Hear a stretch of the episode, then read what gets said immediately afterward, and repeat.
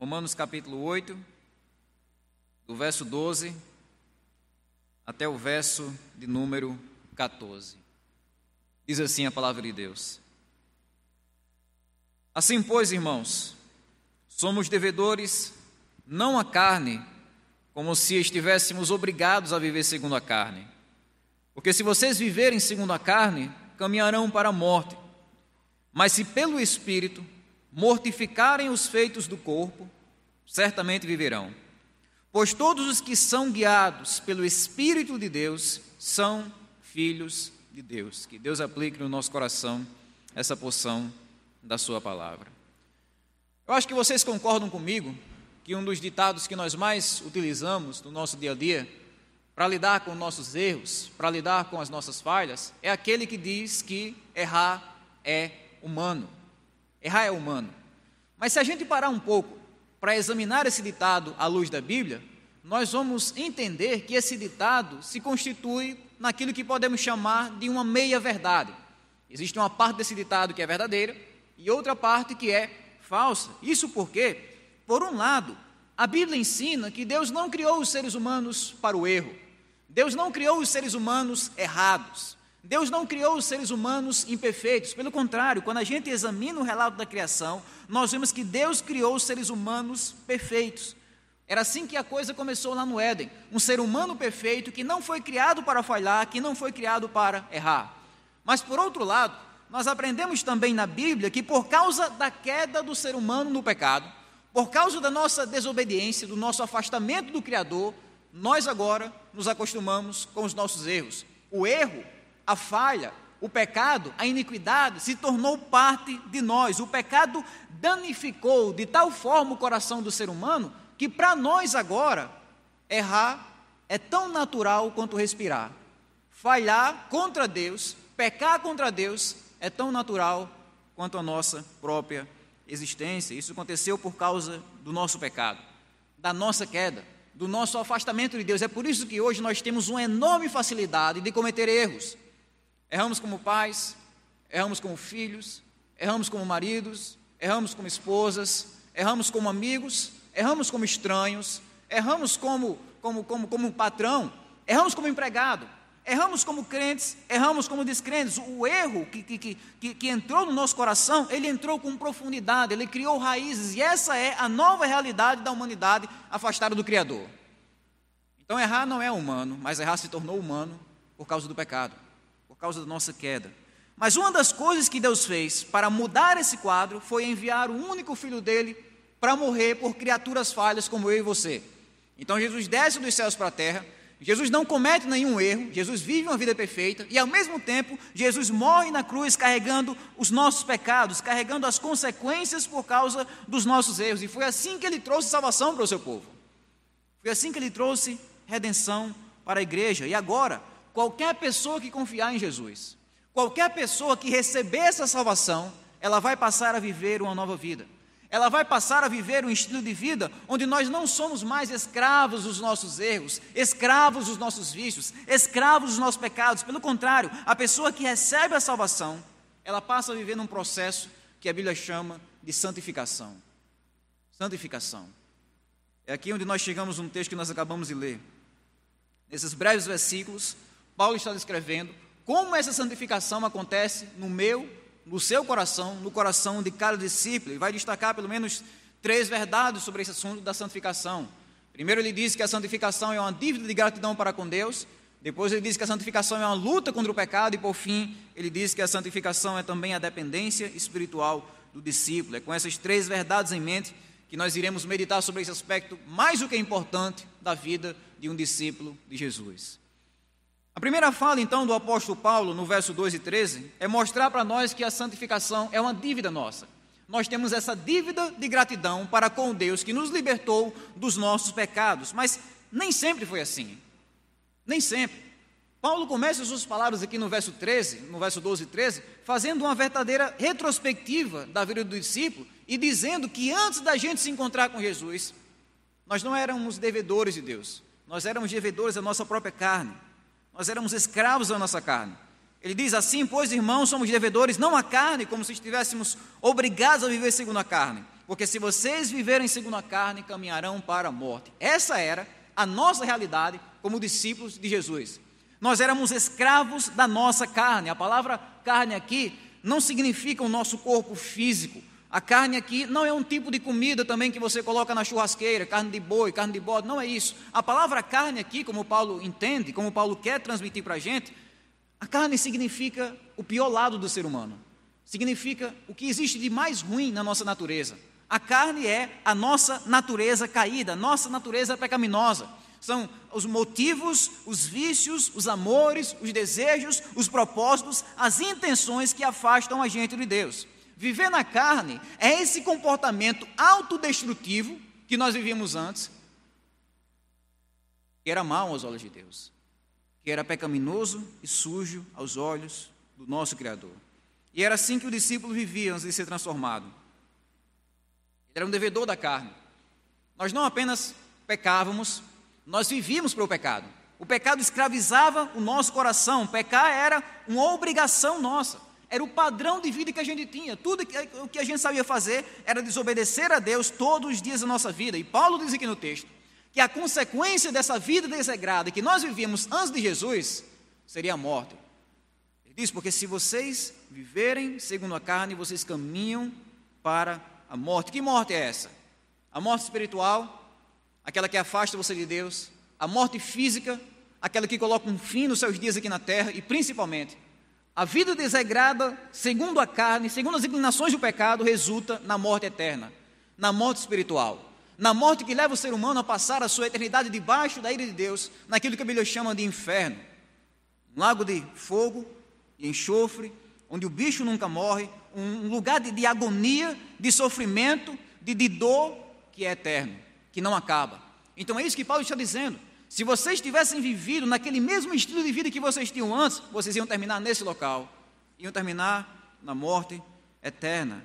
É irônico, mas a gente para para pensar hoje e, e se toca. O desejo que a gente tinha de curtir a vida ao máximo, na verdade era o segredo da nossa ruína, era o caminho da nossa destruição, era o caminho da nossa perdição para a morte, a morte física, espiritual e eterna. Mas agora como Paulo está destacando aqui, essa, essa rota de destruição, esse caminho de destruição mudou, ele foi interrompido por causa do Evangelho. Agora, o discípulo de Jesus, transformado pelo Evangelho, ele não é mais um devedor da carne, ele é agora, como o texto vai dizer aqui, por implicação, ele é um devedor do Espírito. Devedor do Espírito. Isso quer dizer que a, a força mais dominante do coração do discípulo agora não é mais a carne, não é mais o erro. A força mais dominante, mais controladora, mais influenciadora para o coração do discípulo é o Espírito Santo. É o Espírito Santo que vem morar dentro do discípulo. Essa é a grande libertação da salvação. Nós não somos mais obrigados a ceder ao erro. Nós não somos mais como uma folha seca, como a gente cantou, que, que, que o vento bate e ela simplesmente vai embora. Não somos mais assim. Nós somos agora habitação de Deus. Nós somos agora templo e morado do Espírito Santo. O próprio Deus veio morar dentro de nós e é esse Espírito que nos dá forças a dizermos não para o pecado. É esse Espírito que nos dá disposição para sermos sujeitos, submissos aos mandamentos que Deus deixou em Sua palavra. Como Paulo diz em Romanos capítulo 6, verso 18, nós passamos de escravos do pecado para escravos da justiça, escravos de Cristo. E é claro que isso não quer dizer que nós somos perfeitos, isso não quer dizer que nós somos totalmente sem defeitos. Não, o que Paulo tem em mente aqui é dizer que o discípulo, não que ele é perfeito, mas dizer que o discípulo ele está passando por um processo de aperfeiçoamento espiritual. É Deus nos purificando, é Deus nos limpando dia após dia. Não quer dizer que nós somos moralmente imaculados. Não quer dizer que quando a gente morrer, vão fazer uma estátua de gesso para a gente porque nós somos canonizados e aí alguém vai fazer uma reza, uma prece ou uma oração em nosso nome. Não quer dizer isso. Mas quer dizer que nós todos estamos envolvidos nesse processo da santificação, nessa faxina que Deus faz todos os dias da nossa vida, nos limpando dos nossos erros, nos limpando dos nossos pecados, libertando-nos do nosso ego, libertando-nos desse mundo, libertando-nos de tudo aquilo que causa a nossa ruína espiritual. É esse crescimento em pureza, é essa vitória diária contra os nossos pecados que Paulo tem em mente ao descrever a santificação. A santificação.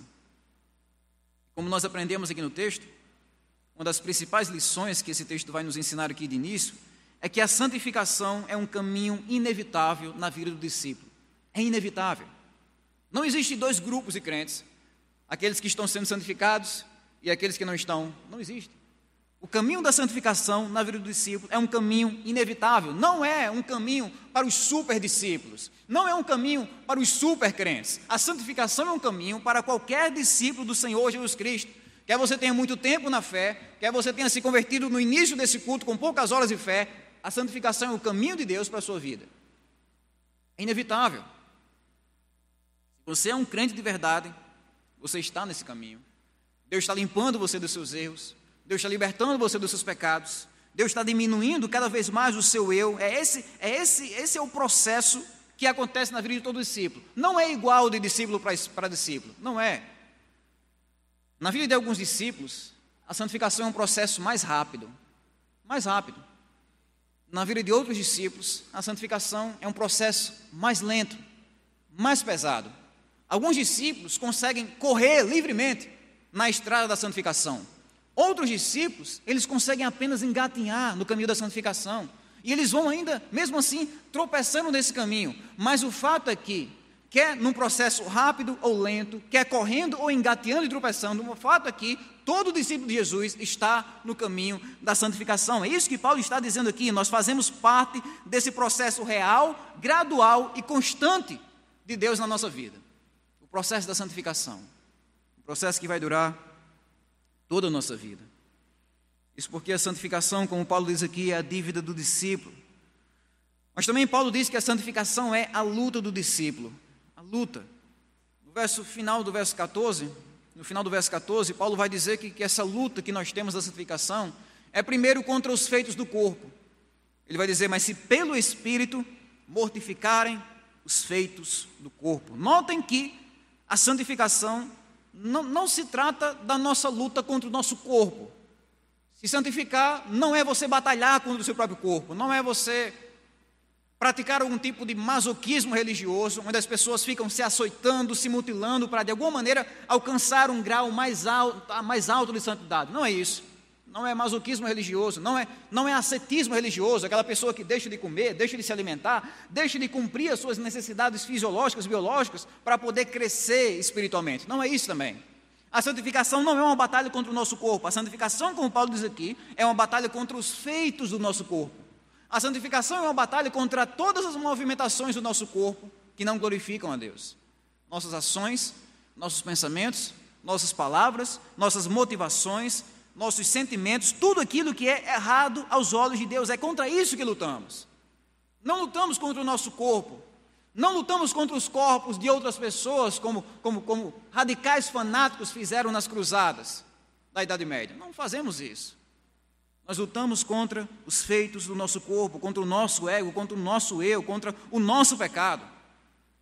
Em Gálatas capítulo 5, verso 19, Paulo vai trazer uma lista muito forte dos pecados contra os quais nós lutamos todos os dias da nossa vida, até o dia da nossa morte.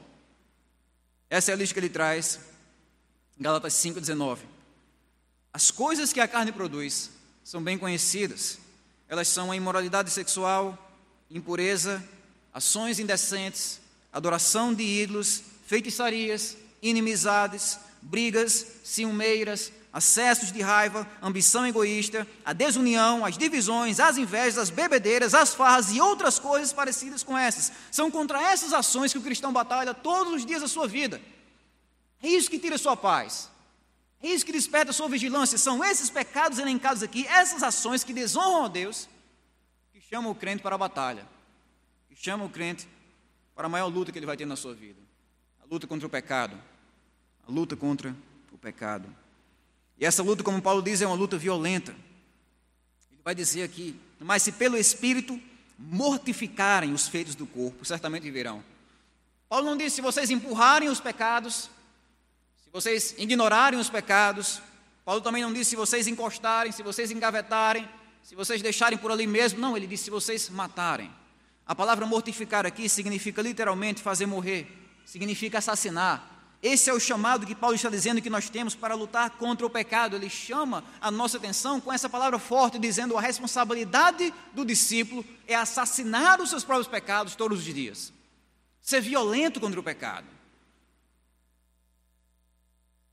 Quando Jesus esteve entre nós, no famoso Sermão do Monte, ele falou em termos bem parecidos. Quando ele estava conversando com seus discípulos acerca do pecado sexual, ele vai dizer em Mateus capítulo 5, do verso número 29 até o versículo 30, ele disse: Se o seu olho direito leva você a tropeçar, arranque-o e jogue-o fora. Jesus não disse: Se o seu olho direito leva você a tropeçar, feche esse olho. Ele diz: arranque-o. Se o seu olho direito leva você a tropeçar, coloque um tapa-olho. Não, ele diz: arranque-o e jogue-o fora. Seja radical, seja duro, seja firme contra o seu pecado.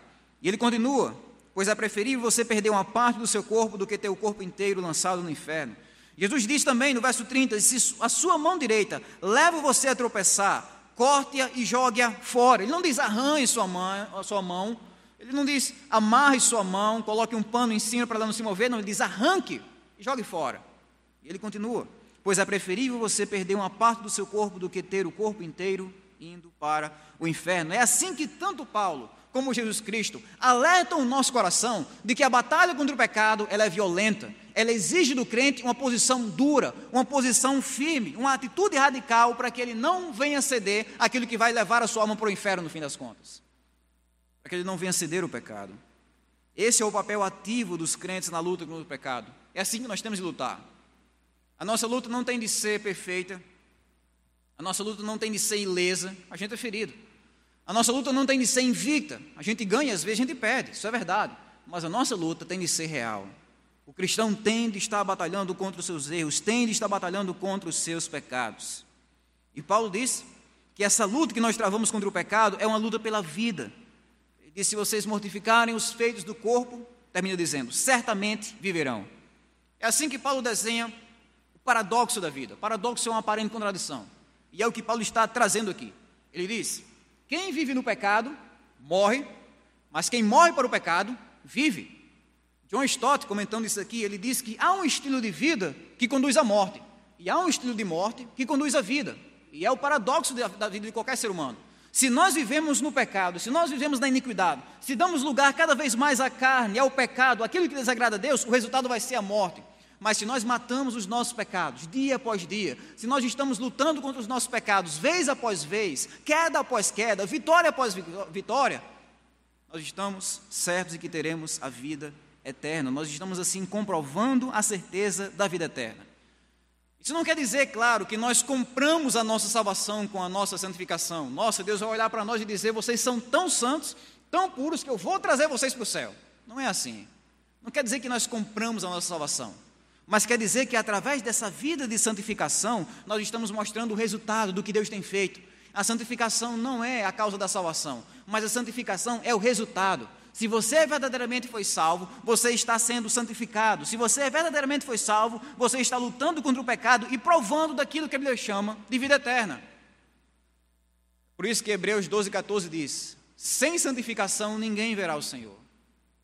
Não diz sem ir para a igreja, sem não falar palavrão, não, sem santificação, sem uma verdadeira e interior transformação, ninguém verá o Senhor. Mais uma vez, Jesus no Sermão do Monte, em Mateus 5,8, disse: Aqueles que verão a Deus serão os puros de coração. Bem-aventurados são os puros de coração, porque eles verão a Deus. Isso é porque a única rota que nós temos para a vida eterna, ela passa pelo caminho da santificação. Ela passa pelo caminho da pureza diante de Deus. Isso não quer dizer, meus irmãos, é claro, que a santificação é um caminho simples. Não é. Não é. Vocês sabem do que eu estou falando. A santificação é um caminho difícil. A santificação é um caminho doloroso que arranca lágrimas, que arranca sono do crente verdadeiro. A santificação é um caminho que vai desafiar você como, como, como nenhuma outra coisa desafiou você na vida. Lutar contra os nossos pecados, lutar contra os nossos erros é, é algo difícil.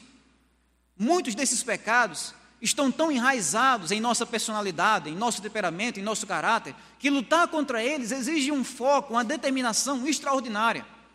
São pecados que, que, que, que fazem com que o nosso coração se afaste de Deus, a idolatria, a impaciência, a avareza, o comodismo, desejos sexuais ilícitos, orgulho, ego, glutonaria, fofoca, incredulidade, murmuração, essa lista de pecados que constantemente está tentando e, e seduzindo o nosso coração para longe de Deus. Não é fácil, não é simples. Não se trata apenas de selecionar um arquivo no computador e apertar delete. Ou passar um antivírus no sistema operacional do nosso coração e de repente está tudo limpinho. Não se trata de fechar os próprios olhos e dizer não, não, não três vezes e de repente, num passo de mágica, o pecado desaparece. Não é assim. Exige luta. É uma luta intensa. É um combate intenso. É uma luta onde nós abandonamos a nossa carne, onde nós não fazemos aquilo que a nossa carne manda, onde nós não alimentamos o nosso pecado. Uma luta onde nós consagramos todas as nossas ações, nossos pensamentos, nossos sentimentos, nossas motivações no altar de Deus. É uma luta onde dedicamos todo o nosso coração a Deus em todo momento da nossa vida. É a luta da santificação. Essa é a mudança que nós vivenciamos no nosso dia a dia. É quando nós rejeitamos qualquer tipo de pecado de estimação que tente se abrigar no nosso coração. É quando nós rejeitamos aquelas atitudes, aquelas práticas que nos acompanharam durante toda a vida, mas que agora não condizem com a vida de um servo de Cristo, de uma serva de Deus. É o caminho da santificação. Mas acima de tudo, a esperança que a gente tem nessa batalha é que você e eu não estamos sozinhos. Não estamos. Eu disse a vocês que o último assunto que Paulo trabalha nesse texto é que a santificação é a dependência espiritual do discípulo. Nós não estamos sós. Nós não estamos nesse caminho solitário. Acima de tudo, nós temos o Espírito Santo para nos fortalecer. Paulo diz que a santificação é feita pela força do Espírito Santo. O verso 14 ainda diz: Mas se pelo Espírito vocês matarem os feios do corpo. A ajuda que nós temos para batalhar contra o pecado vem do próprio Espírito Santo. Não vem do nosso próprio braço, como se a gente conseguisse por nós mesmos. Não vem de outro ser humano. Não vem também de um anjo do céu, um anjo da guarda que está com você. Não, a força que você tem para lutar contra o pecado vem do próprio Deus, é pelo Espírito.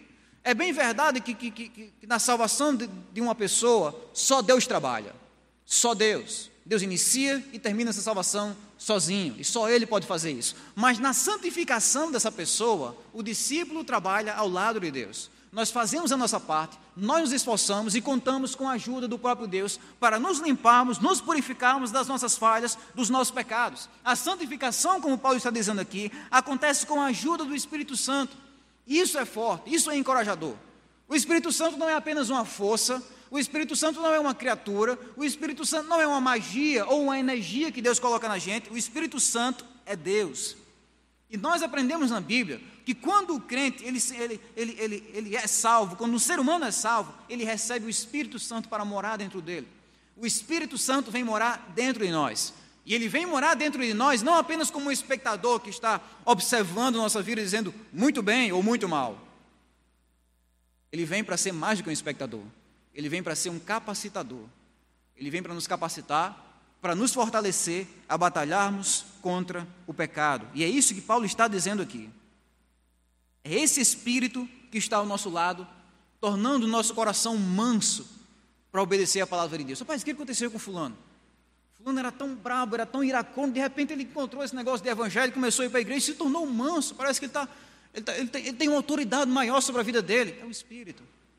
Mas o que aconteceu com, com Deltrano? Porque Deltrano não estava nem aí, não era religioso, era um ateu, não queria nem saber de Deus. De repente ele começa a ter um desejo de aprender da palavra de Deus. Eu só vejo ele por aí lendo a Bíblia, postando versículo da Bíblia nas redes sociais. Que negócio é esse? É o Espírito Santo. Esse tipo de mudança radical, intensa, interior que acontece na vida das pessoas é o resultado do Espírito Santo trabalhando nessas pessoas. É por isso que Paulo diz: na luta contra o pecado, vocês destroem o pecado pelo Espírito. Esse é o encorajamento que a gente tem. Estamos sozinhos. Na sequência do texto, Paulo menciona outra forma também do Espírito Santo agir na nossa santificação. É também pelo guiar do Espírito. A santificação acontece quando o Espírito guia a gente, orienta a gente. O verso 14 diz: Pois todos os que são guiados pelo Espírito de Deus são filhos de Deus. Isso que não quer dizer, em primeiro lugar, que o Espírito Santo vai guiar as decisões banais da nossa vida. Espírito Santo não está em nossa vida para nos orientar de maneira trivial. O papel do Espírito Santo não é dizer se você deve comprar um creme dental da Sorriso ou da Colgate. O papel do Espírito Santo não é mostrar se você deve pintar a fachada da sua casa de azul ou de amarelo. O papel do Espírito Santo não é orientar se você deve comprar uma roupa da marca A ou da marca B. Essas decisões banais não fazem parte do papel principal do Espírito Santo. Paulo está dizendo aqui que a principal obra do Espírito Santo é moldar o nosso caráter. Ele vem morar dentro de nós, ele vem governar dentro de nós para nos fazer cada vez mais santos. Essa é a influência dominante que o Espírito Santo exerce na vida do discípulo. Ele abre os nossos olhos para que nós possamos enxergar aqueles pecados que estão ocultos. Ele torna o nosso coração manso para que nós possamos obedecer à palavra de Deus. Ele ilumina nossa mente como o Espírito da verdade para que nós possamos entender aquilo que está na Bíblia. Ele molda principalmente o nosso caráter para que nós sejamos cada vez mais parecidos com o Senhor Jesus Cristo. É assim que o Espírito Santo guia o nosso coração no caminho da santidade. Então, por um lado, o Espírito Santo é aquele general que nos treina para a guerra. Nós contamos com ele na hora da luta contra o pecado. E por outro lado, o Espírito Santo é aquele pastor que nos orienta no bom caminho. É aquele pastor que nos guia no caminho da santidade. Como vemos no final do nosso texto, é assim que nós temos a certeza de que somos filhos de Deus. Esse é o comprovante da nossa adoção. Novamente, pois todos os que são guiados pelo Espírito de Deus são filhos de Deus. Isso quer dizer que as únicas pessoas que de fato são filhos e filhas de Deus são aquelas que estão sendo transformadas pelo Espírito Santo. Paulo está dizendo que a paternidade de Deus aqui não é universal. As pessoas já acham que Deus é pai de todo mundo. Deus é o criador de todo mundo. Mas ele não é pai de todo mundo. Deus é pai daqueles que são guiados pelo Espírito de Deus. É o que Paulo está dizendo aqui. Aqueles que são guiados pelo Espírito, de fato, são filhos de Deus. Em termos bíblicos, a, a, a filiação não é definida biologicamente. Em termos bíblicos, a filiação é definida pela liderança da nossa vida. Nós somos filhos daquele a quem obedecemos. Então, por exemplo, quem são os filhos do diabo? São aqueles que são submissos ao diabo. É por isso que os fariseus se escandalizaram, tiveram ódio de Jesus Cristo. João capítulo 8, versos 34 e 44. Jesus diz: Vocês são escravos do pecado, porque cometem pecado, e vocês são filhos do próprio diabo. Os fariseus perderam o chão com isso. Eles se estouraram de raiva quando Jesus disse isso. Mas é o que Jesus está ensinando. Jesus está dizendo: aquelas pessoas que vivem no pecado são escravos do pecado e são filhos do próprio diabo. E quem são os filhos de Deus? São aqueles que são sujeitos a Deus, como Paulo está dizendo aqui. Todos aqueles que são guiados pelo Espírito Santo. Em suma, a paternidade de Deus ela é experimental. Nós experimentamos ela no nosso dia a dia. Não é um conceito abstrato ou uma frase que nós colocamos em algum documento nosso pessoal, mas é uma experiência para o dia a dia. É uma transformação real acontecendo na nossa vida. É essa vida de santidade que traz a certeza de que nós de fato somos filhos e filhas de Deus. Como Paulo diz em Gálatas 5:24, e os que são de Cristo Jesus crucificaram a carne com suas paixões e os seus desejos. Os que são de Cristo Jesus fazem isso, necessariamente, inevitavelmente. Eles crucificam a carne com as suas paixões e os seus defeitos e os seus desejos. Meus irmãos, eu queria trazer aqui algumas aplicações finais para a gente fechar esse tema da santificação em nossas vidas. Como discípulos, olhando para esse texto, nós vemos que Paulo está dizendo que devemos evitar pelo menos dois extremos. Paulo está dizendo que nós devemos ter um equilíbrio para a nossa vida cristã. Primeiro, nós devemos evitar na santificação o extremo da independência. O extremo que faz um ser humano pensar assim: eu posso fazer tudo sozinho. Esse pecado aqui, essa falha minha, eu consigo me livrar dela. É só eu ter coragem, é só eu ter foco, é só eu ter determinação. Paulo está dizendo aqui que na batalha contra o pecado nós devemos evitar essa independência espiritual. Esse tipo de arrogância de lutarmos sozinhos contra o pecado é algo que vai falhar, é algo que não vai dar certo, porque não se trata apenas de força de vontade, não se trata apenas de foco e determinação. Meus irmãos e irmãs, nós lutamos contra pecados que são maiores do que nós. Nós lutamos, lutamos contra, contra, contra um diabo que é mais esperto do que nós. O diabo contra o qual nós lutamos foi esperto, sagaz e sutil o suficiente para derrubar a terça parte de anjos perfeitos lá no céu. Imagina o que, é que ele não pode fazer comigo e com você. Então não dá para a gente batalhar, bater de frente com isso tudo sozinhos. Não dá. A gente fracassa. Nós precisamos de ajuda, nós precisamos de Deus. O caminho da santificação não pode ser trilhado na independência, mas por outro lado, o caminho da santificação não pode ser trilhado também na negligência. Se por um lado tem aquele que diz que vai fazer tudo sozinho, por outro lado tem aquele que diz que não vai fazer nada. Rapaz, é o seguinte, eu tenho esse pecado aqui, mas quando Deus quiser me libertar, liberta. Quando Deus quiser converter esse pecado aqui, eu vou vencer, porque Ele vai dar uma palavra lá do céu e vai acontecer. É o tipo de pessoa que é negligente na batalha espiritual contra o pecado e pior, faz isso colocando na contra de Deus. Não, não estou lutando contra o pecado porque você sabe, né? Deus é soberano, Deus é maior do que tudo e quando Ele quiser que eu vença aqui, eu venço. Mas não é assim que a coisa funciona. Nós não podemos dar lugar à negligência. Nós não podemos deixar simplesmente nas mãos de Deus e deixar as coisas acontecendo, a gente tem que se dedicar. A gente tem, por exemplo, que evitar todas aquelas situações no nosso dia a dia que despertam tentação, que levam a gente para o pecado. A gente tem que se dedicar a orar, a jejuar, a ler a Bíblia, a vir para a igreja, a ter comunhão com os irmãos e nos utilizarmos, nos aproveitarmos de todos esses mecanismos espirituais que fortalecem a nossa comunhão com Deus. É nesse tipo de esforço do nosso coração, da nossa alma, que nós podemos de fato ter a vitória contra o pecado. E a gente não pode encostar a nossa arma e esperar que a vitória da guerra caia do céu, sem disparar uma única bala. Não é assim. Não é assim que guerras funcionam principalmente na guerra espiritual contra o pecado. Nós temos de batalhar, nós temos de guerrear, nós temos de nos esforçar e principalmente contarmos com a ajuda de Deus em todo esse processo, para que nem o pecado, nem Satanás alcancem qualquer vantagem contra nós.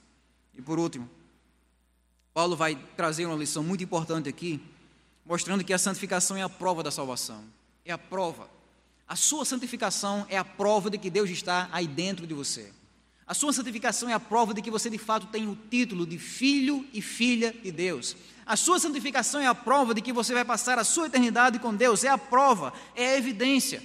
Alguns acham que, que, que é possível, por exemplo, você ser um crente carnal. Não, eu sou crente, mas eu ainda vivo como o mundo. Você se encontrou com Jesus quando? Foi em tal dia. Qual foi a mudança que aconteceu na sua vida? Nenhuma. Paulo está dizendo aqui que se de fato nós somos filhos de Deus, vai haver uma transformação na nossa vida. A doutrina do crente carnal é um mito. A doutrina de que você pode ser um cristão e mesmo assim não ser transformado é um mito, porque acreditar nessa coisa, acreditar nessa doutrina, seria acreditar num Deus fraco. Deus é tão fraco que ele não conseguiu mudar minha vida. Deus não é fraco desse jeito. Se Deus entra em mim, ele me muda, ele me transforma. Ele, ele, ele, ele, ele, mexe na minha vida de tal forma que eu não vou mais viver do jeito que eu vivia antes. E essa é a prova da nossa adoção na família de Deus. A prova da nossa adoção não é a nossa frequência na igreja apenas. A prova da nossa adoção não é o fato de você ter sido batizado na igreja, apresentado quando criança na igreja, casado na igreja ou velado na igreja. A prova da nossa adoção é principalmente a vida de transformação, a vida de santidade, a vida mudada gerada pelo Espírito Santo dentro de você. Essa é a prova. Você não é quem você era antes. Você mudou. Você também não é aquilo que deveria ser. Você não é perfeito, mas você não é aquilo que você era antes. Você mudou. Suas palavras mudaram, seu comportamento mudou, suas prioridades mudaram, porque é isso que o Espírito Santo de Deus faz dentro de nós. É uma mudança que continua se aprofundando no nosso dia a dia. E essa é a prova de que Deus habita em nós. De que nós verdadeiramente somos parte dessa família de Deus.